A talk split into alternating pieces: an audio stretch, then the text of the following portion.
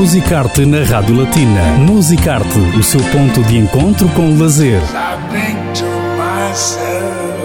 Aos sábados com Cristina Gonçalves.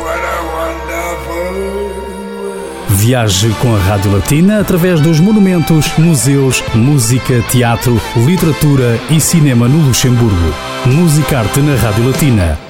A socióloga e escritora Miriam Medina é convidada no Musicarte de hoje. O objetivo é falar sobre a sua primeira obra com um título bastante forte: Se Causador não é amor. Sobre a escritora, nasceu na Ilha de Santo Antão em 1978, é mestre em Ciências Sociais, formadora de formadores, mediadora de conflitos e ativista social. São muitos os projetos sociais nos quais participa e essa atividade foi reconhecida com a nomeação de Mulher do Ano na gala Somos Cabo Verde em 2016, com a atribuição do prémio África is More e com o Prémio Nacional de Direitos Humanos na categoria Ativista Social, que venceu em 2019. É mentora, dançarina e presidente do grupo Mon na Roda. Este grupo promove a inclusão de pessoas com deficiência física através da dança desportiva em cadeira de rodas e tem representado Cabo Verde em campeonatos internacionais com a obtenção de excelentes resultados. Em 2018 ficou no primeiro lugar do ranking mundial em duas categorias. Para além disso, o grupo venceu o Prémio Nacional de Direitos Humanos em 2011, o Prémio Solidariedade e Voluntariado na Gala Somos Cabo Verde em 2016, o Prémio Nacional do Desporto em 2017 e foi galardoado com medalha de mérito pelo Presidente da República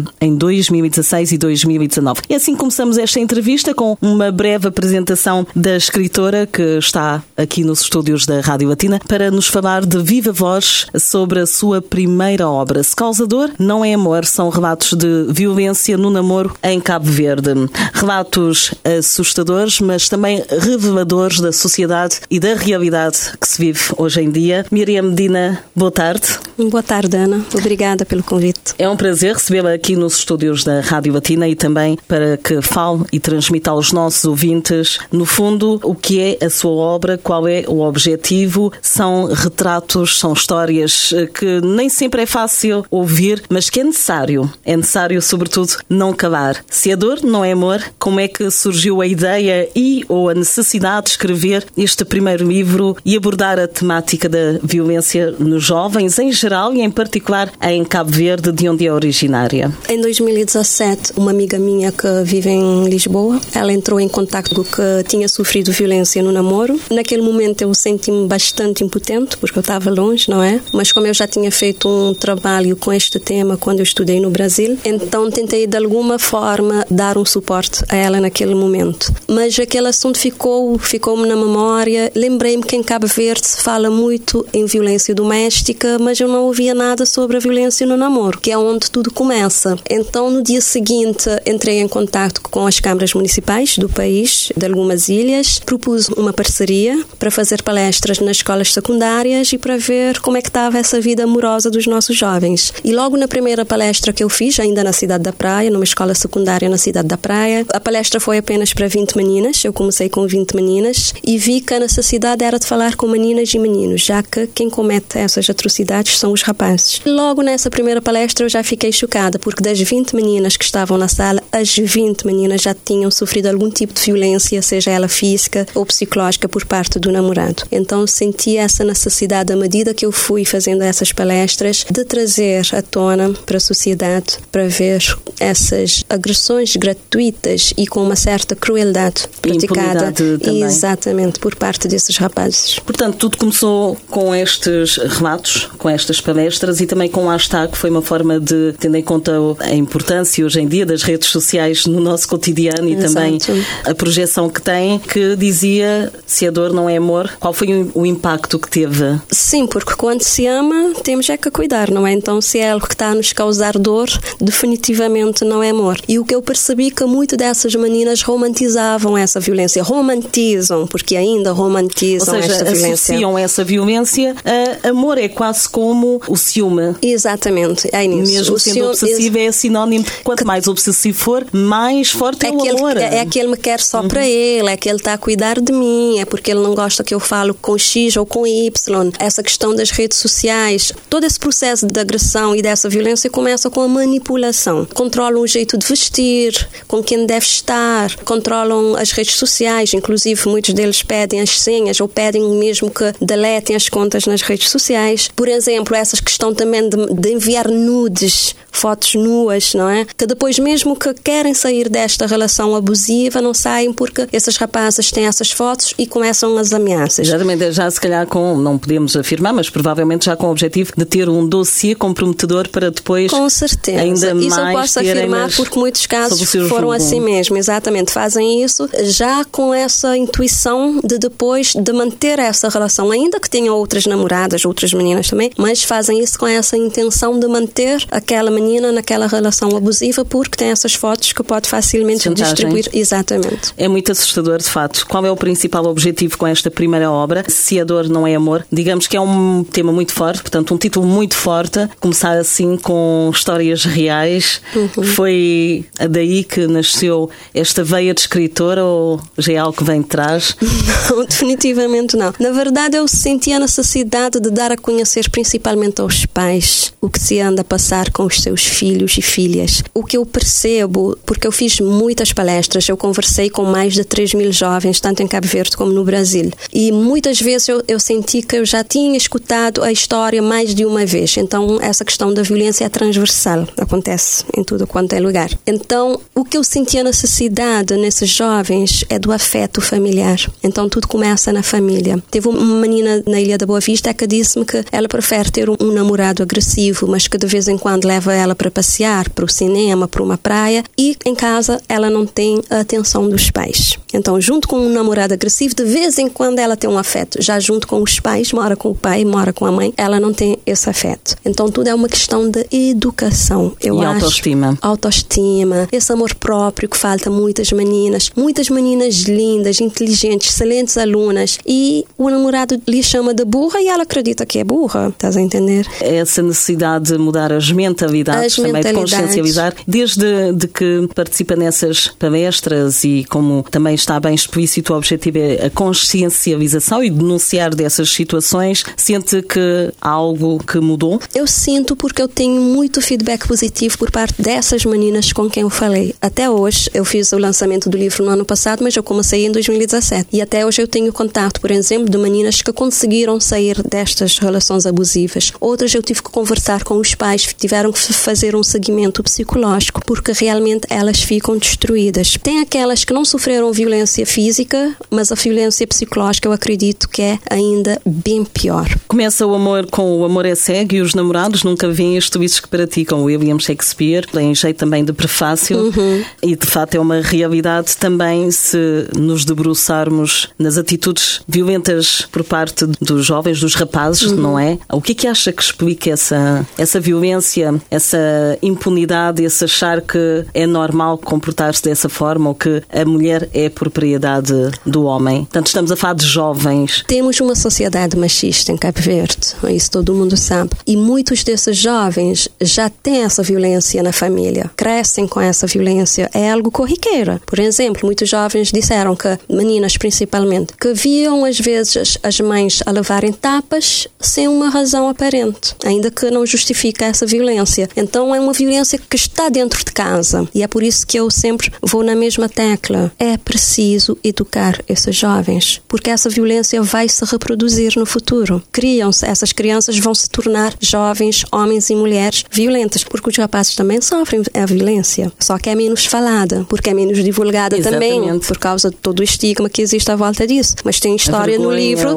tem história no livro do, do, de um rapaz que foi violentamente agredido pela namorada. Portanto, também tem uma história no, no masculino. no masculino. Fiz questão de trazer uma uhum. história no masculino. É importante. É importante. Portanto, não estamos... Porque essa violência acontece em ambos os sexos. Só que essa contra as mulheres é mais falada, não é? Mas contra os rapazes acontece também e quando as mulheres querem são bem agressivas. É o que está no livro. Exato. São muitas as campanhas de sensibilização, mas considera que os mecanismos de combate à violência doméstica têm sido eficazes ou este livro que lançou é uma resposta, no fundo, a essa ineficácia e, no fundo, um triste constato também de uma sociedade machista que, de certa forma, é um filtro para a violência doméstica entre os jovens? Tem-se feito muito em Cabo Verde, essa é a verdade. São campanhas, workshops, algumas políticas públicas, mas isso está a acontecer dia após dia. Eu vi uma menina de 23 anos que foi à televisão nacional denunciar a perseguição de um ex-namorado que está ameaçada de morte. De novo, em Porto Novo, na Ilha de Santo Antão, tem uma menina que está em. Agora disseram que está em estado estável, que foi incendiada viva pelo ex-namorado também. Então, eu acho